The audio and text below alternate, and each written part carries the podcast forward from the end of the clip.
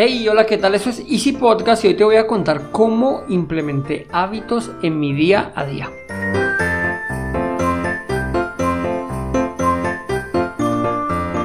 Bienvenidos a Easy Podcast. El podcast el programa donde hablamos de marketing digital, estrategias, herramientas y tecnología en tu idioma. Recuerda que en curmon.com encontrarás cursos online para emprendedores, todo lo relacionado con el mundo del emprendimiento. Y sin más, comenzamos.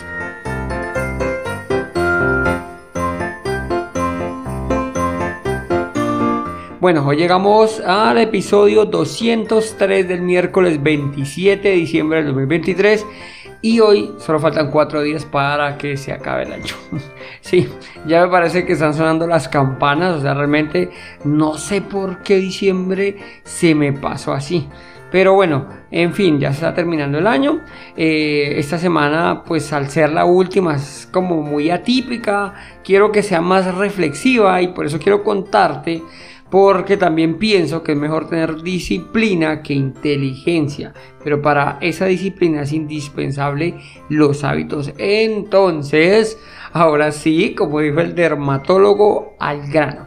No sé si alguna vez pensaste cómo puedes, em, no sé, implementar uno de los hábitos, algún hábito en tu vida, o lo intentaste y no funcionó pues hoy te voy a explicar o te voy a dar más o menos cómo puedes hacerlo porque pues esto tampoco hay nada escrito. Sí que dicen que 21 días. Resulta que esta idea sale de un cirujano plástico, Maxwell Maltz, el cual escribió un libro, eh, Psycho Cybernetics, en el cual pues él decía que con 21 días bastaba para acostumbrarse a un nuevo hábito. Él llega a esta conclusión porque eh, los pacientes que él tenía pues se acostumbraban a su nuevo rostro, era un cirujano, se acostumbraban a, la cirugía en 21 días. Entonces así llegó pues al, punto en decir que eran 21 días. Sin embargo, pues en, hay estudios que se han hecho en que no, esto pues no es así, así que no te ilusiones, pero tampoco te me decepciones, porque resulta que para crear un hábito está entre los 18 y los 254 días. Aquí vamos a depender de muchísimos factores. Vamos a definir un hábito es aquello que haces y lo haces de manera involuntaria. De aquí la importancia de los hábitos. Entonces, bueno, 21 días se supone que está bien porque tú te comienzas ya a adaptar a este nuevo hábito. Sin embargo, pues quiero que, que sepas que no es obligatorio, que no está comprobado que en 21 días, ya lo hice en 21 días, ah, ya me relajo y al 22 me va a funcionar. No, no funciona así, desafortunadamente. Entonces hay, digámoslo así, unas, unos punticos clave. Lo primero, que definas tu objetivo y tu hábito. Eso es primordial. Te voy a dar el ejemplo conmigo. Yo he implementado, digámoslo así, dos grandes hábitos que me han costado. Me han costado bastante, sin embargo, pues ya los tengo como dominados, por decirlo de alguna manera. No termina, ¿no? No puedes aflojarle jamás, pero listo, digamos que ya lo tengo controlado el tema. Entonces, lo primero, definir el hábito. ¿Qué es lo que quieres? Es importante que aquí te plantees metas alcanzables, ¿no? Que puedas, que seas muy específico, que, que sean medibles, que sean alcanzables y que sean relevantes. Entonces, esos se llaman pues los objetivos SMART, bueno, relevantes y temporales. O sea, tienes que darle un tiempo. Por la sigla en, en, inglés se llaman los objetivos SMART. De esta manera pues vas a poder tener un faro. Porque créeme que en muchas ocasiones pues uno quiere como desistir, ¿no? Bueno, lo segundo sería planificar el hábito. Resulta que es importantísimo que tú pienses en qué momento vas a implementar tu hábito. No simplemente basta decir, eh, no, yo quiero aprender idiomas. Ok, listo, ya definimos, ¿no? ¿Cuál es? Ok, yo quiero aprender idiomas, quiero que en diciembre pues ya me pueda ver una película en inglés. Ok, pero vamos a planificarlo. ¿Cuándo realmente quieres, quieres eh, hacer este hábito, ¿no? En mi caso, eh, uno de los que he hecho es, aprender alguna palabra en inglés o en este caso Duolingo. Entonces, tienes que em, definir tres cosas. El disparador, la rutina y la recompensa. El disparador es el estímulo que te va a acordar que debes hacer el, el hábito. puede ser una hora, un lugar, alguna persona. Bueno, esto ya depende de lo tuyo. En mi caso, lo que yo hago es después del desayuno.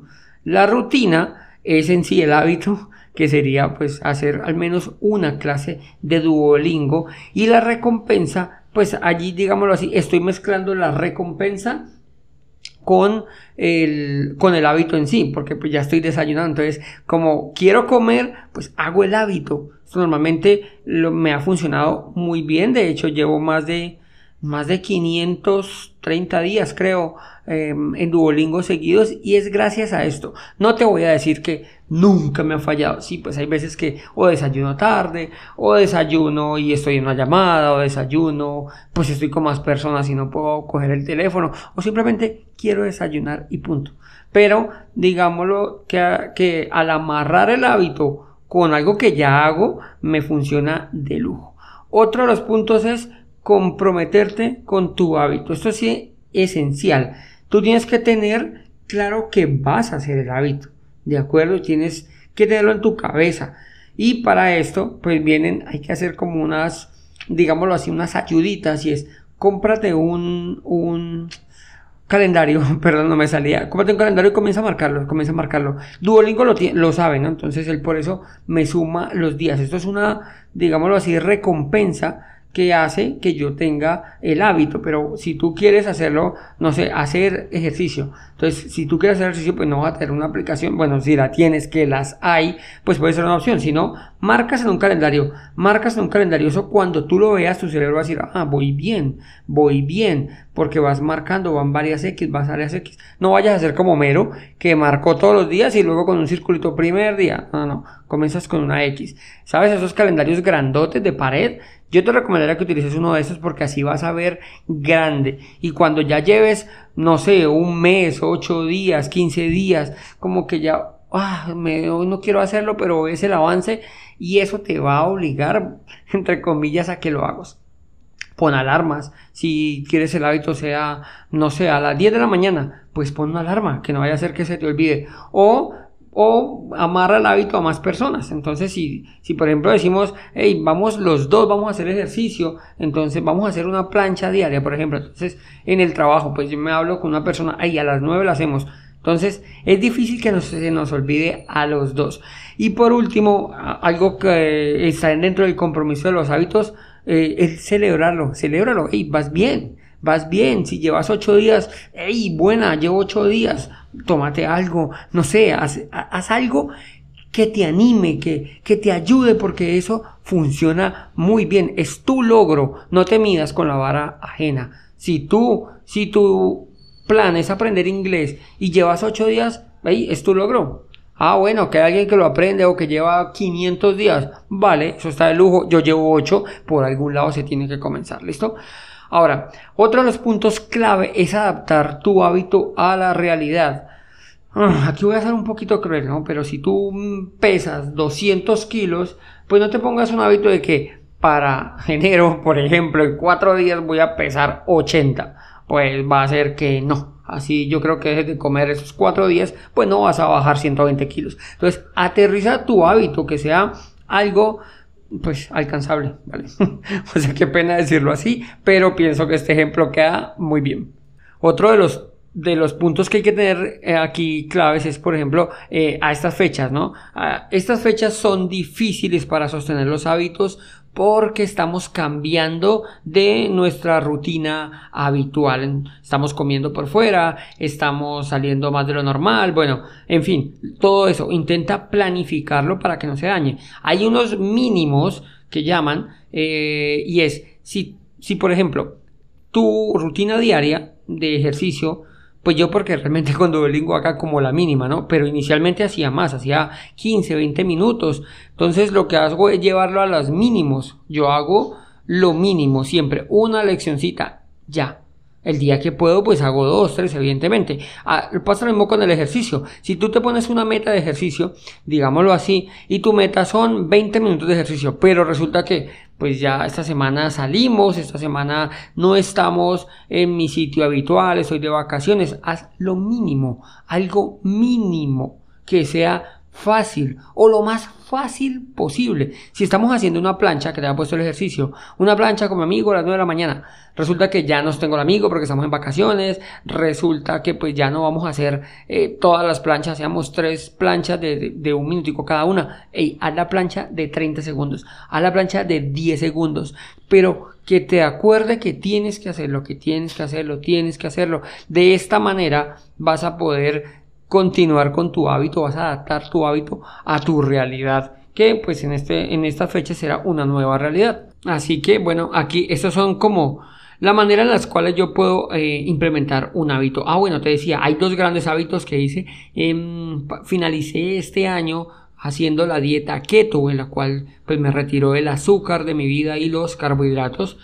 Bueno, los carbohidratos estoy como implementándolo un poquito más, pues por el tema de bajar mucho de peso, ya que hago ejercicio y pues me estaba bajando mucho de peso. Entonces, esta dieta keto, eh, lo que hice fue para poder implementar así este hábito, tenía pequeñas recompensas al principio.